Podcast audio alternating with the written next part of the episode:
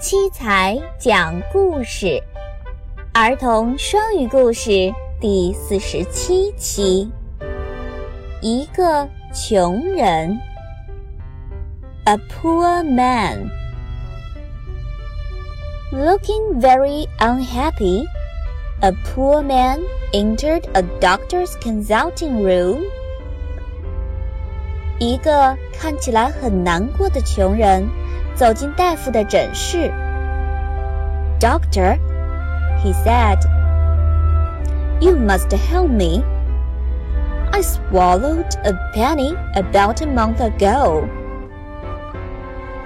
这个穷人说：“哦，大夫，你必须帮帮我。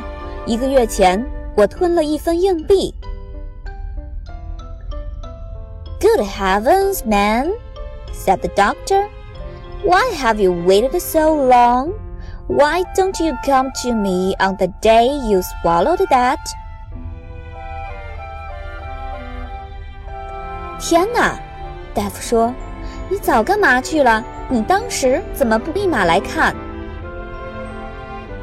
Oh, to tell you the truth, doctor, the poor man replied. I didn't need the money so badly then. 穷人说道：“哦，实话告诉您吧，大夫，那个时候我还不缺钱。”